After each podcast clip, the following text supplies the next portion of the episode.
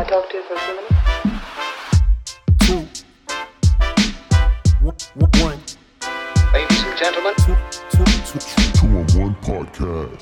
Hallo und herzlich willkommen bei Two on One. Mein Name ist Andreas und ich begleite euch durch diesen regionalen Basketball-Podcast von Eintracht Lamsheim. Mit Linus Ruf und Darren McLockie habe ich mir für unsere 17. Ausgabe zwei sehr erfolgreiche junge Basketballer aus der Pfalz eingeladen. Beide haben sich mit ihren Teams für das Top 4 der Nachwuchs- und Jugendbasketball-Bundesliga am Wochenende in Frankfurt qualifiziert. Wenige Tage davor haben sie sich extra nochmal Zeit genommen, um mir einige Fragen über das Thema Ausbildung zum Profi zu beantworten.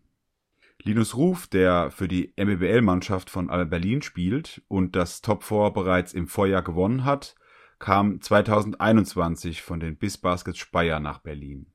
Der 2,10 Meter große Allrounder kann wirklich jede Position spielen und gehört zu den absoluten Leistungsträgern der Berliner. Darren McLockie, der für die JBL-Mannschaft der Fraport Skyliners spielt, kam über die Stationen Kaiserslautern und Speyer nach Frankfurt. Der athletische Flügelspieler kann aber leider nicht am Top 4 für die Skyliners auflaufen, da er sich bei einem Nationalmannschaftslehrgang die Außenbänder gerissen hat.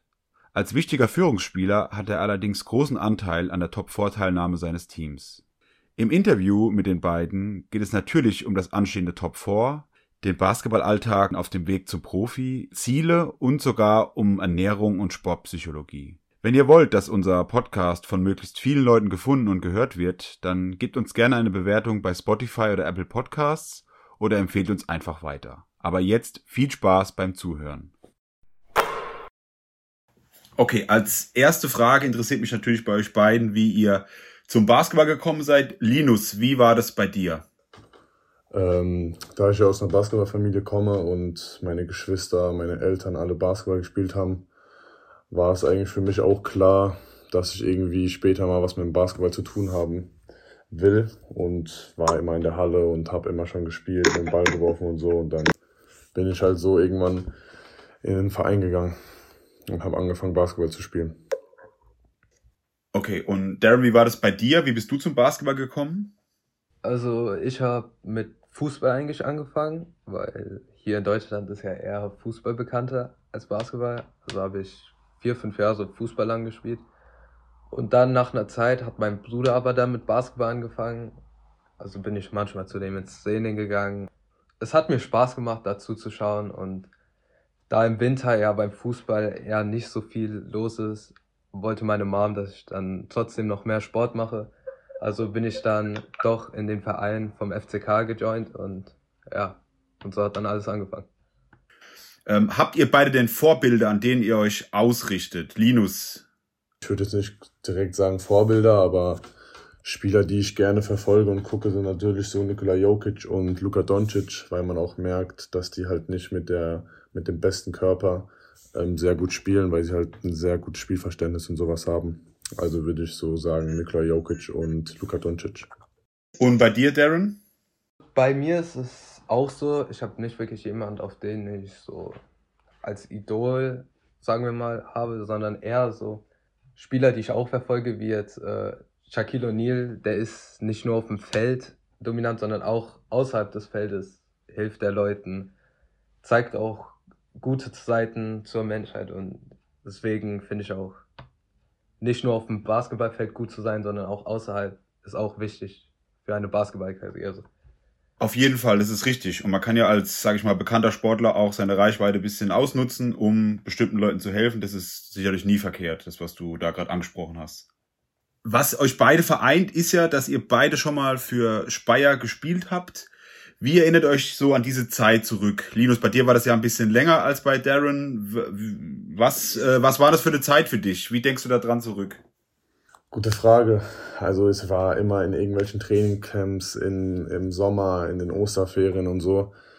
Und habe auch immer noch Freunde, die in Speyer spielen oder gespielt haben. Also man macht natürlich auch durch den Sport Freunde.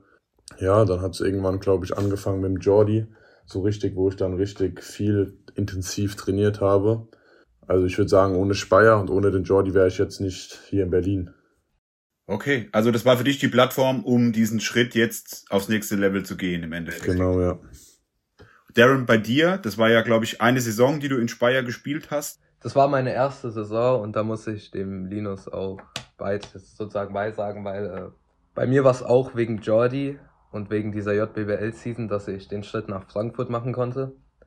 Weil Jordi hat mir viel gezeigt, viel gelernt. Ohne Speyer hätte ich es wahrscheinlich nicht nach Frankfurt geschafft. Okay, ähm, ich hatte ja so einen kleinen Instagram-Sticker quasi ähm, gepostet letzte Woche und da hat der Jordi mir natürlich auch eine Frage geschickt und da war seine Frage, was ist das Besondere an Jordi, äh, hat er mit so einem kleinen Lachsmiley geschickt. Aber das frage ich euch jetzt trotzdem. Ihr habt ja jetzt auch hervorragende Trainer, die euch betreuen in euren neuen Teams, aber ähm, was macht den Jordi als Trainer aus, Linus? Ich würde auf jeden Fall sagen, sein Temperament. Ähm, der Jordi war nie wirklich ein Trainer, der immer ruhig geblieben ist. Er war immer, würde ich sagen, laut und hat eher auf die harte Weise versucht. Ähm, und er hat immer im, zum Beispiel bei mir jetzt, wir haben ja viel Skilltraining gemacht, er hat immer sehr viel Neues ausprobiert und was ich am besten fand, dass er nicht nach den Positionen gespielt hat. Also ein großer Spieler unter einem Korb, ein kleiner Spieler bringt den Ball. Er hat mit mir an allen Sachen gearbeitet. Ich habe auch in der JBL als Point Guard gespielt und habe den Ball gebracht und sowas. Und ich glaube, dass das halt wertvolle kleine Dinge sind, die dich aber in deiner Karriere auf jeden Fall weiterbringen. Also ich glaube, der Jordi ist ein Trainer, der dem das spanische Basketball sehr nahe liegt. Mhm, auf jeden Fall. Darren, wie hast du das wahrgenommen in der einen Saison? Was war für dich da besonders ähm, in Bezug auf Jordi? Also wie Linus schon gesagt hat, dass er jeden sozusagen auf jede Position zeigen wollte, also zu sehen, wie es ist, mal als Point Guard zu spielen, als Big Man zu spielen. Er hat auch sehr oft alleine was mit Spielern gemacht, um denen zu zeigen, was denen fehlt oder wo sie sich bessern können. Und das fand ich einfach sehr gut, als einen Trainer so zu haben, der den Spielern zeigt, wo sie Hilfe brauchen. Okay, jetzt spielt ihr mittlerweile in äh, neun Teams, in sehr erfolgreichen Mannschaften und deswegen sitzen wir auch jetzt hier und, und führen dieses Interview. Linus, wie kam eigentlich der Wechsel bei dir zustande? Wie ist Alba Berlin auf dich aufmerksam geworden oder wie sind die an dich herangetreten? Ähm, ganz genau weiß ich es auch nicht. Ich glaube, ich habe damals in der JBL ganz gut performt und habe ja dann auch Nationalmannschaft gespielt und war in den Lehrgängen dabei und sowas spricht sich natürlich auch rum und ich glaube, dann ist Alba Berlin halt einfach auf mich aufmerksam geworden, hat sich ein paar Spiele angeguckt im Nachhinein und denen hat wahrscheinlich gefallen, was ich gemacht habe und dann war ich in Berlin und habe mir das angeguckt, hatte ein Probetraining und habe mir hier das Leben angeguckt und dann habe ich mich halt dazu entschieden, dass ich nach Berlin komme. Und sind die dann auf dich zugekommen oder ging es über deine Eltern oder den Verein? Die weißt sind du, tatsächlich, glaube ich, damals auf den Jordi zugekommen. Und dann ist der Jordi zu meiner Mutter und meinte, ja, hier, Alba Berlin hat angerufen und würde gerne den Linus mal einladen zu einem Training und so, er soll sich hier die Sachen angucken und so. Und Darren, bei dir mit Frankfurt, wie ist es da abgelaufen? Da war es eher so, dass sie mich bei sozusagen bei einem Turnier in Weiterstadt gesehen haben, weil der Olaf, der hatte äh, mit seiner U14 da Spiele gehabt. Deswegen hat er mich da schon sozusagen gesehen und da mein Trainer, der dieses Team da, also so ein amerikanisches Team sozusagen trainiert hat, hat mich dann aufmerksam nach Frankfurt gemacht, weil er wollte auch, dass ich auf einem größeren Team spiele, um besser gesehen zu werden und so. Und deswegen hat er den Trainer halt angesprochen, hat geguckt, wann sie Tryouts und so haben. Und dann hat mein Trainer sozusagen Olaf angeschrieben. Und dann bin ich da zu den Tryouts gegangen und ja, bin so das Team gejoint.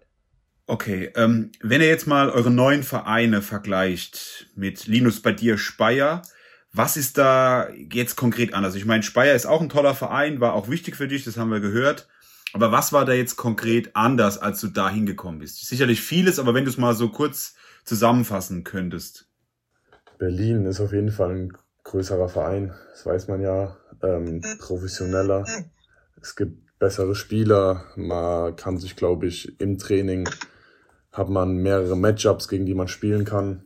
Hier wird halt auch sehr auf die Jugendarbeit gezählt und also ich glaube einfach, der professionelle Punkt ist hier in Berlin halt besser als in Speyer. Und wenn du so ein bisschen mit dem Staff vergleicht, ich meine, in Speyer hat der Jordi gefühlt alles gemacht. Wie, wie ist es da jetzt in Berlin? Ja, in Berlin hast du natürlich auch viele Leute. Du hast einen eigenen Krafttrainer, du hast ähm, einen Assistant Coach, du hast deinen Trainer, du hast den Skill Coach von den Profis und es gibt halt viel mehr Leute, mit denen du zusammenarbeiten kannst. Aber der Jordi hat ja auch immer sehr viel mit mir gearbeitet. Und deswegen vom Staff her gibt's halt mehr Leute.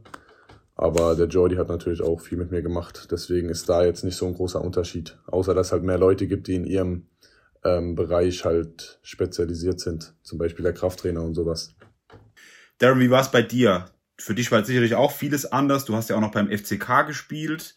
Was war da anders als in deinem Heimatverein oder bei Speyer? Frankfurt ist ganz anders als Kaiserslautern, weil da sieht man auch bei den Spielern oder bei den Trainern, dass sie es mehr ernst meinen dem Basketball. Nicht so, dass man da die ganze Zeit nur seinen Spaß hat, sondern da ist es eher, dass man sich aufs Gewinnen konzentriert, dass man darauf konzentriert, also auf die Spiele vorbereitet, sich ready zu machen, um jetzt sozusagen wie jetzt das Top 4 zu gewinnen. Oder? Weil da hat jeder, der hat jeder sozusagen den Fokus zu trainieren, um besser zu werden. Im FCK war das eher nicht so. Da hatte jeder eher nur seinen Spaß und hat nichts wirklich ernst genommen. Wie sieht denn bei euch beiden so ein ganz normaler Trainingstag aus? Linus, bei dir? Ähm, da ich auf einer Sportschule bin, ist es so geregelt, dass wir vor dem Training, äh, vor der Schule Training haben. Dann habe ich morgens eine ähm, Stunde Skilltraining, wo man halt am Wurf arbeitet, Ballhandling oder verschiedene Moves äh, nochmal durchgeht. Und dann mittags, wenn es zeitlich passt von der Schule her und allem, versuche ich immer eigentlich eine Stunde vorher in der Halle zu sein ähm, und halt noch ein bisschen Krafttraining zu machen. Und dann ist halt abends Teamtraining, wo wir dann mit dem ganzen Team trainieren. Okay, das heißt, du hast dann teilweise drei Einheiten an einem Tag mit Pausen zwar zwischendrin, unterschiedlichen Schwerpunkten, Ja. aber trotzdem drei. Genau, ja. Darren, bei dir, wie sieht so ein Trainingstag aus? Also ich bin auf keiner Sportschule, ich bin eher auf einer Mathe-Schule. Deswegen ist eher, dass ich in die Schule gehe, dann nach der Schule so viel versuche, also zu lernen, Hausaufgaben zu machen, weil ich habe ja eine lange Anreise zum Training. Deswegen versuche ich noch nach der Schule alles fertig zu kriegen, damit ich dann rechtzeitig ins Training komme und dann Teamtraining zwei, drei Stunden habe und dann wieder nach Hause fahre. Wie lang ist denn die Anreise und was machst du denn so auf der Fahrt, um dich zu beschäftigen oder vielleicht auch mal abzulenken? Also es ist die Zugfahrt ist ungefähr zweieinhalb Stunden, manchmal auch drei wegen Verspätung und eher mache ich da, falls ich nicht mit Hausaufgaben fertig geworden bin oder so, dann mache ich auf der Fahrt Hausaufgaben oder bin auf dem Handy, schreibe mit Freunden oder höre nur Musik. Und wie oft in der Woche fährst du dann nach Frankfurt? Äh, zweimal, mittwochs und freitags. Und an den restlichen Tagen trainierst du wie genau? Äh, da trainiere ich mit einem In- Individualtrainer hier in der Halle nebenan.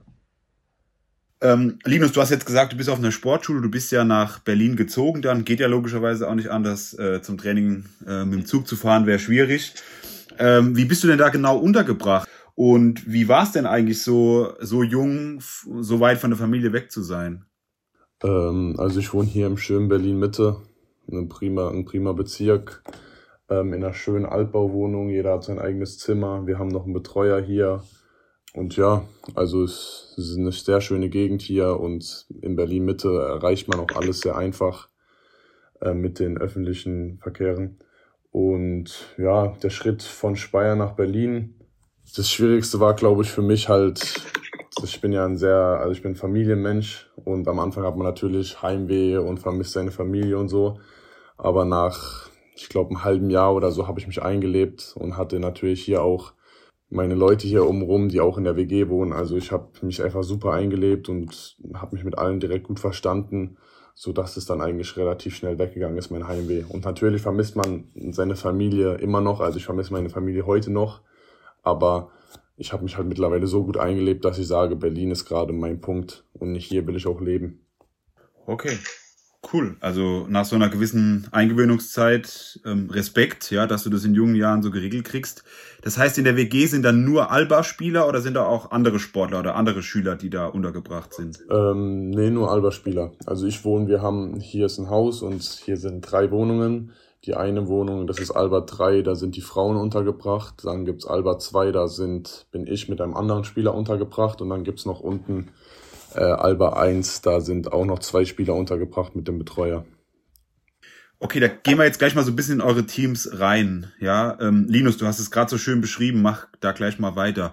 Du wohnst jetzt mit Teamkameraden auch zusammen und ihr habt ja wirklich eine, eine sehr erfolgreiche und auch wirklich sehr gut zusammengestellte Mannschaft.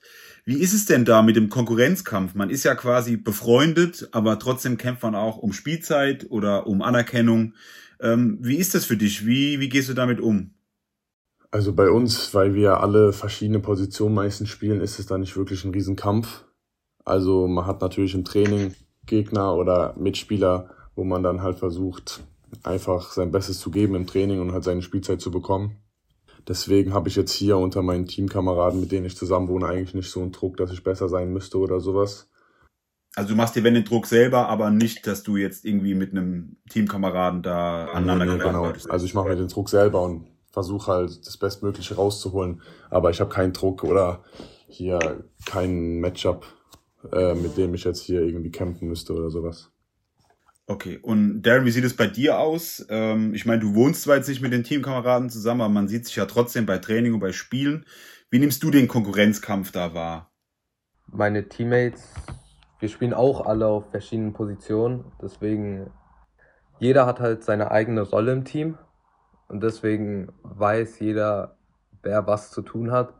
Und da kämpft man auch meistens nicht wirklich um Spielzeit, weil man da schon weiß, wer wie viel Spielzeit kriegt. Wer vielleicht länger spielt, wer nicht so viel spielt. Wer eher ein Scorer ist oder wer eher Rebounds holt und so.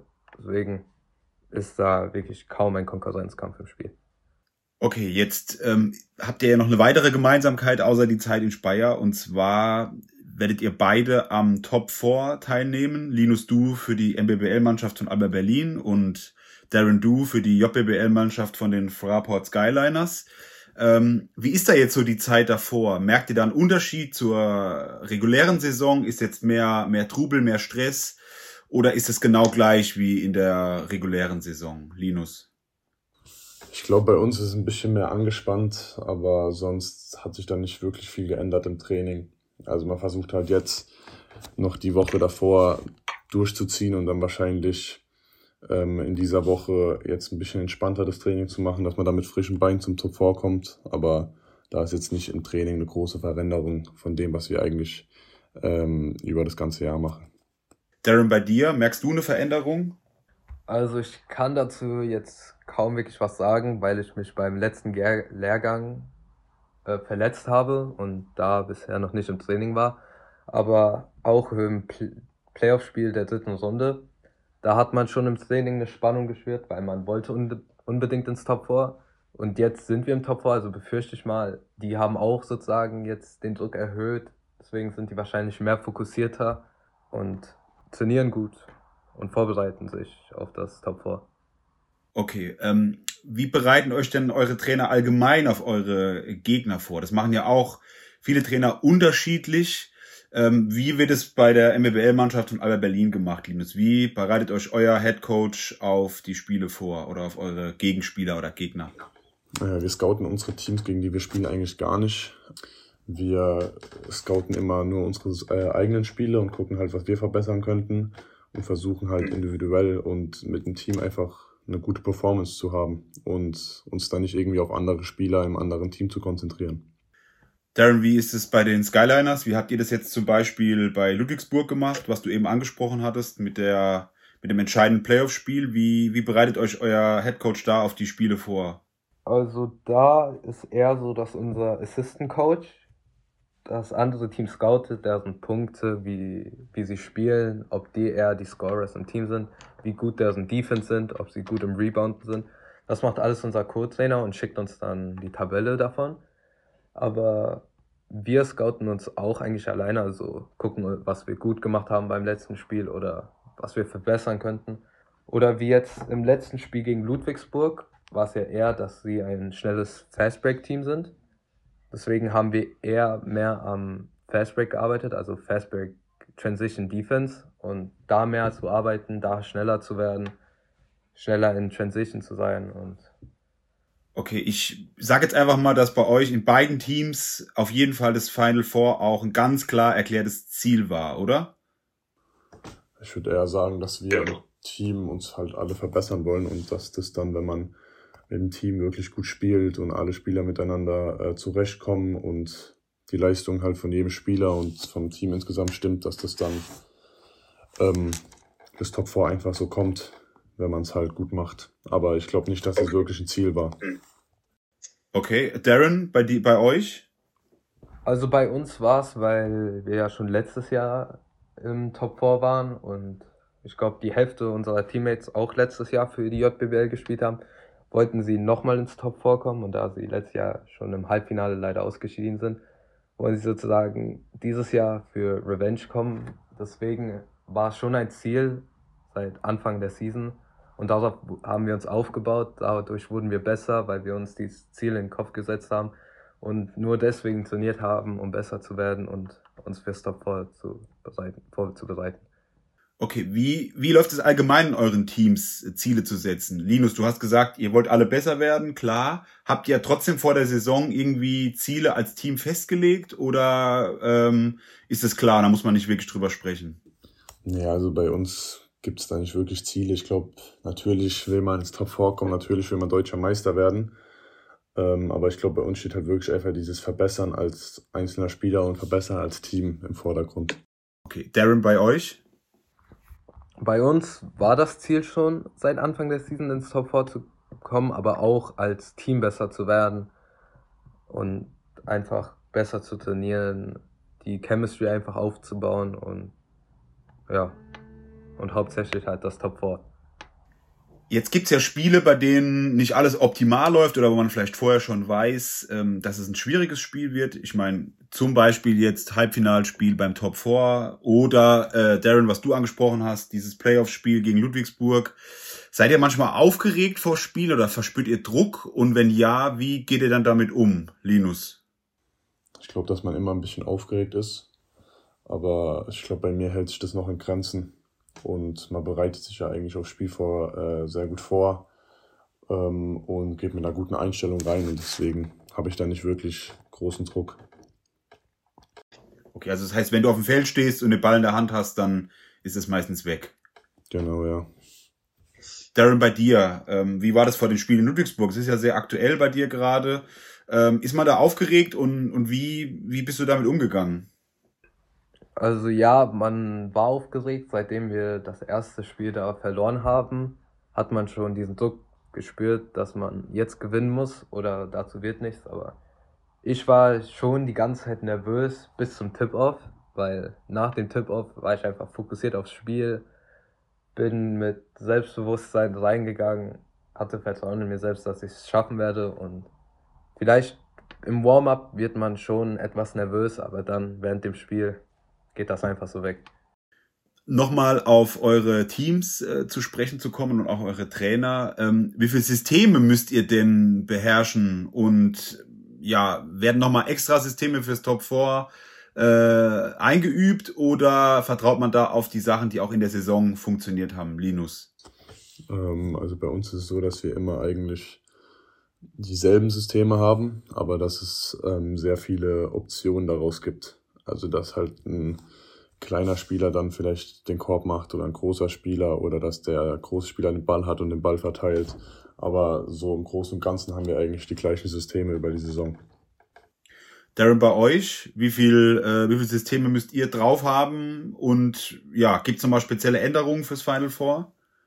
Also wir haben vier oder fünf Plays, die wir immer laufen, aber die ersten zwei sind eher die wichtigsten, weil von den Systemen sind es auch sehr viele verschiedene Vari Variationen, die man nehmen kann. Wie schon Linus meinte, beim einen wird der Big scoren, beim anderen ist es ein Dreier. Deswegen ist, aber ich glaube, fürs Final Four werden wir auf die von der Saison vertrauen und die benutzen. Okay, äh, Darren hat jetzt von fünf Systemen gesprochen. Ähm, Linus, wie ist es bei euch? Äh, ihr müsst ja auch noch gegen Zone spielen, nicht nur gegen Mann-Mann-Verteidigung wie in der JBL. Hast du eine konkrete Zahl, wie viele Systeme ihr lauft mit der MBBL von Alba Berlin? Ich würde auch sagen fünf, sechs Plays, die wir haben und auch im Training durchlaufen. Aber das auch natürlich ähm, ein paar Plays halt genauso, wie du gesagt hast, gegen Zone sind. Und ja. Okay, ähm, was man sagen kann, ist, dass ihr beide für, sage ich mal, die besten Jugendteams in euren Jahrgängen spielt. Ja, äh, Frankfurt in der JBBL und äh, Alba Berlin in der MBBL. Wie ist es eigentlich? Also wie, wie nehmt ihr das selber wahr, ähm, dass ihr für, sag ich mal, die besten Teams in Deutschland spielt? Macht das irgendwas mit euch oder blendet man das eigentlich aus? Äh, Darren?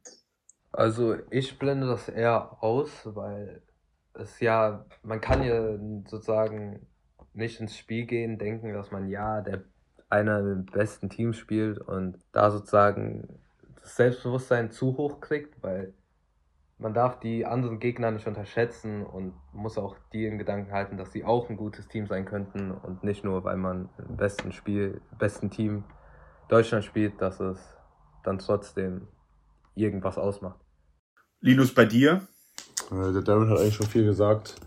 Also ich blende es auch eher aus. Der einzigste Unterschied, den ich wirklich sehe, ist, dass die anderen Teams, die gegnerischen Teams, sich immer extra viel Mühe geben, gegen uns zu spielen und sich denken, boah, Alba müssen wir unbedingt besiegen, weil das hier das größte äh, Team in Berlin ist und sowas. Also eher die anderen Teams, da ist eher der Unterschied, weil die da eine extra Motivation haben.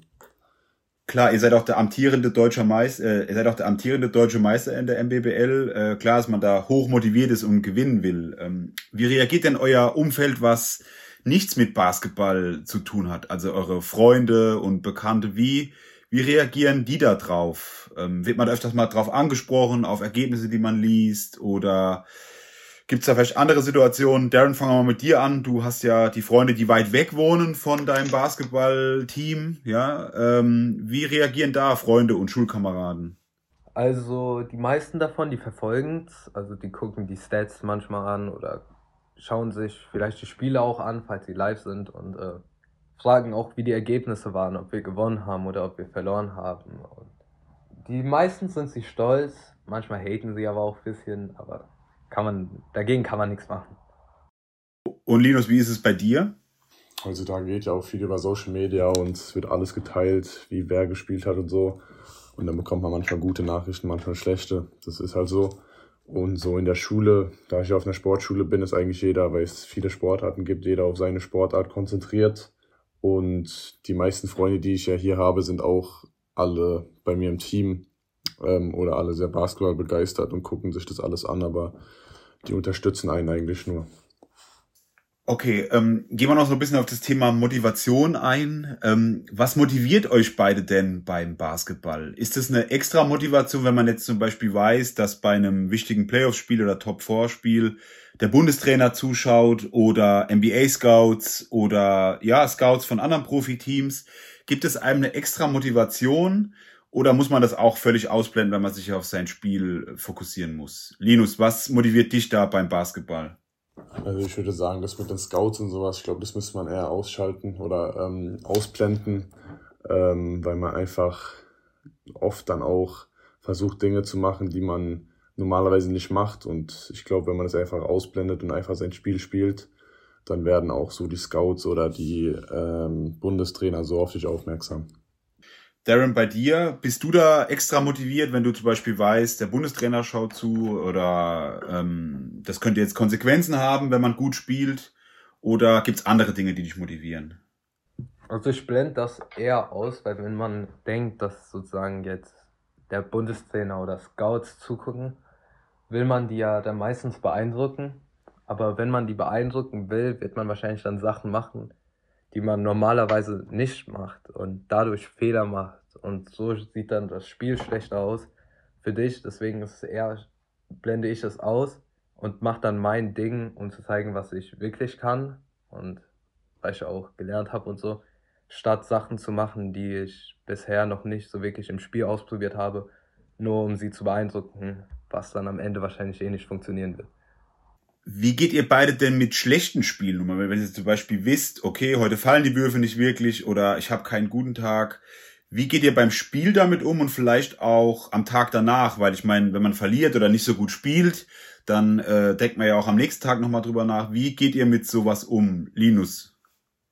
Ähm, ich glaube, man muss die schlechten Spiele haben. Das passiert. Nicht jeder hat immer einen guten Tag und man muss einfach aus den Fehlern lernen, die man im Spiel gemacht hat und sich am besten, was ich immer mache, das Spiel dann nochmal angucken und gucken, was man besser machen könnte und an was es gelegen hat. Und wenn es halt einfach mal wirklich ein sehr schlechter Tag ist, wo eigentlich alles gut war, außer dass halt die Würfe nicht reingefallen sind, dann musst du eigentlich das Spiel direkt danach abhaken und einfach ready fürs nächste Training sein und fürs nächste Spiel. Darren, bei dir? Äh, da stimme ich Linus auch zu, weil jeder hat mal ein schlechtes Spiel.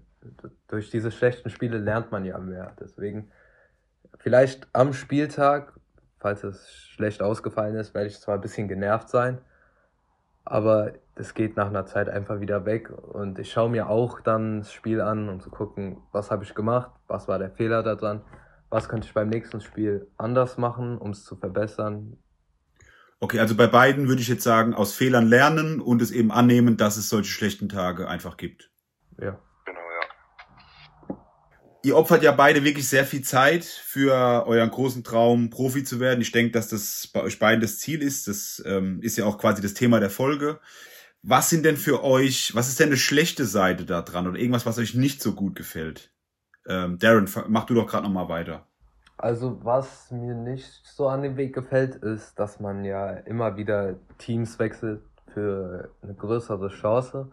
Und weil man, wenn man ja in ein Team geht, baut man die Chemistry mit den anderen Spielern auf, macht da Freunde. Und das ist halt das Schlechte daran, weil wenn man das Team wechselt, verliert man das alles. Man verliert, also man verliert vielleicht nicht die Freunde, aber man verliert die Zeit mit denen, den Spaß mit dem während den Spielen und so. Und das generell die Verbindungen zu anderen lässt dadurch nach. Ähm, Linus, was würdest du als Schattenseiten bezeichnen? Ich glaube, es gibt bei mir mehr positive Seiten als schlechte, aber natürlich, was hier das Problem ist, dass man halt sehr weit von der Familie weg wohnt, dass man halt die Geburtstage von seinen Eltern, Geschwistern und sowas verpasst. Aber sonst würde ich sagen, dass es mehr positive Sachen gibt als negative. Ihr kommt jetzt beide in die, ja, in die wichtigste Phase der äh, Saison. Ähm, wie gehen denn eure Teams mit der Mehrbelastung um? Wird da mehr für die Regeneration gemacht jetzt in solchen Phasen oder wird da nicht so wirklich Rücksicht drauf genommen, Darren? Also das ist eher, dass jeder Spieler sich selber darum kümmert, um sich zu dehnen oder so, aber unsere Assistant Coaches, die sind immer available, also die kann man immer anschreiben für Tipps, wie jetzt Dehnungen, die man machen kann, oder falls man Rückenschmerzen haben, werden die Sachen zeigen, die man machen kann. Oder auch im Training werden die sozusagen jetzt den Rücken massieren oder dehnen. Die machen nicht viel für uns, aber sobald man sie anspricht, machen sie alles, was sie tun können. Okay, Linus, wie sieht es in Berlin aus? Wird da in anstrengenden Wochen mehr Wert auf Regeneration gelegt oder ist da auch jeder für sich verantwortlich? Äh, ja, also wir haben jetzt auch die ganzen Spiele, äh, die ganzen Wochenende spielfrei gehabt. Und da hat man halt auch versucht, als Team relativ viel zu machen. Wir waren zum Beispiel schwimmen oder wir haben Yoga in der Adidas Base gemacht hier in Berlin und haben das halt mal an Stadttraining gemacht und da halt lieber mehr äh, Regenerationssachen gemacht. Und ist da auch Ernährung ein wichtiges Thema bei euch? Achtet ihr besonders auf eure Ernährung oder habt ihr vielleicht sogar einen Ernährungsplan, der euer Team vorgibt? Linus, wie ist es? Bleiben wir bei dir. Wie ist es in Berlin? Also wir haben hier einen Ernährungsberater, äh, mit dem man zusammenarbeiten äh, kann, wenn man will. Also ich gucke schon, was ich esse, aber ich glaube, dass es auf jeden Fall noch besser gehen würde. Okay, das ist ein ehrliches Statement auf jeden Fall. Ähm, ähm, Darren, wie ist es bei dir? Habt ihr da irgendwie äh, Ernährungspläne oder auch wie bei Linus ein Berater, der euch da ähm, unterstützt? Also nein, also nicht, dass ich jetzt wüsste. Ich bin da noch nicht so lange, also weiß ich noch nicht, ob die, was die da alles haben, aber ich achte eher auch auf was ich esse, aber meistens esse ich so, für was ich mich fühle. Also wenn ich mal vielleicht jetzt einen Burger essen will, dann esse ich auch einen oder ja. Aber ich achte schon darauf, was ich esse. Okay, ja, ich denke, es kommt ja wieder drauf an, ob es jetzt an einem Spieltag zum Beispiel ist oder ob das zwei, drei Tage nach dem Spiel ist. Das ist ja auch immer unterschiedlich. Ne? Das muss man ja auch, denke ich, sehen dann. Okay, ähm, da würde mich noch interessieren, wie das Thema mentale Gesundheit, ob das bei euren Mannschaften schon eine Rolle spielt. Ähm, wird da, gibt's da einen Sportpsychologen, der vielleicht mal was mit euch macht? Oder mit dem man auch mal sprechen kann. Ähm, Linus, wie ist es in Berlin? Ähm, ich arbeite tatsächlich seit neu mit einer Health Coach, einem Health Coach zusammen. Also ist eine Frau, ähm, die unterstützt uns da sehr. Mit der äh, kann man über alles reden. Ähm, man macht Meditation und sowas. Und wir haben auch in, also im Verein in Alba haben wir auch eine Psychologin, die sich darum kümmert, falls sich irgendjemand zu viel Kopfstress macht oder sowas, auf die man halt auch zugehen kann. Okay, cool. Also ist, denke ich, auch super wichtig und ähm, ich denke, dass du wirst es selber merken, das tut einem ja auch gut, wenn man einfach auch mal, ja, so ein bisschen abschalten kann oder auch mal über was anderes sprechen kann. Ist, denke ich, sicherlich auch äh, wichtig, ne? Ja, da spricht man nicht nur über Basketball, also da spricht man auch über private Sachen, über Schule oder ob es vielleicht auch in der Familie Probleme gibt. Das muss man halt gucken, wie vertraut man auch mit der Person ist. Aber da geht's auf jeden Fall auch nicht nur über Basketball. Darren, gibt es so ein Angebot auch in äh, Frankfurt oder musst du dich da auch eher selber drum kümmern? Also bei uns, also bei den Skyliners ist es auch so, dass wir einen Sportpsychologen haben, der immer einen Termin bereit hat, für wenn ein Spieler was braucht, mit dem man auch über private Sachen redet, über Schule, Basketball, generell, was im Alltag so los ist. Und wenn man sich mit dem unterhaltet, ist es schon, es geht wahrscheinlich meistens ein, zwei Stunden, aber nach diesen ein, zwei Stunden fühlt man sich einfach besser. Auf jeden Fall, das ist ein wichtiges Thema, das kommt immer mehr und ich finde super, dass das auch in euren Teams möglich ist, weil das gehört einfach zu einer Ausbildung zum Profi auch mit dazu. Wenn es bei euch beiden nicht klappen sollte mit der Profikarriere, gibt es da bei euch einen Plan B? Habt ihr euch da schon mal Gedanken drüber gemacht? Ähm, was da vielleicht sonst noch für euch äh, in Frage kommen könnte? Ich hoffe natürlich für euch beide, dass das klappt. Aber trotzdem muss man ja einen Plan B haben. Darren, hast du da was in der Hinterhand? Also ja, ich habe einen Plan B und das ist äh, halt die Schule fertig zu machen, also mein Abi zu kriegen und daraus will ich vielleicht eher in die Richtung eines Ingenieurs gehen und da sozusagen meinen Plan B setzen, aber halt auf Plan A trotzdem alles setzen, um es da zu erreichen, wohin ich will. Linus, bei dir? Ich habe jetzt nicht wirklich einen konkreten Plan B, also genau Schule fertig machen, Abitur und ich mache auch nebenbei gerade noch eine Ausbildung als Sport- und Fitnesskaufmann. Ähm, aber ich würde mich auch, wenn es mit Basketball nicht klappen sollte, ähm, auch in die handwerkliche Schiene begeben, zum Beispiel als Schreiner oder sowas und da selbstständig machen. Also ich habe auf jeden Fall ein paar Ideen, aber ich habe mich jetzt noch nicht festgelegt, ähm, was ich dann machen würde. Okay, aber es ist ja trotzdem, eine Idee ist auf jeden Fall da und ich denke, im Endeffekt bist du jetzt auch, deswegen bist du auch nach Berlin gegangen, um dich auf dieses Ziel vorzubereiten und das so gut es geht zu probieren und auch den Weg zu verwirklichen. Ne? Das ist ja ja, ja, das auf jeden Fall. Also da setze ich erstmal alles drauf. Und nebenbei halt auf jeden Fall auch die Schule fertig machen. Also Schule und Basketball. Weil falls man sich jetzt auch verletzen soll, muss man ja irgendwas in der Hand haben. Gibt es bei euch einen besonderen Moment im Basketball, äh, den ihr bisher erlebt habt, an den ihr immer wieder gerne zurückdenkt? Äh, Linus, bei dir vielleicht das Final Four, das ihr gewonnen habt mit Alba oder ist es was anderes? Ähm, also ich glaube immer an die Zeiten mit Jordi damals in der Halle, während Corona, ähm, war immer für mich schon, also mit ihm habe ich viel erlebt und viel zusammengearbeitet. Und das ist auch eine Person, die jetzt für mich äh, als Familie zählt.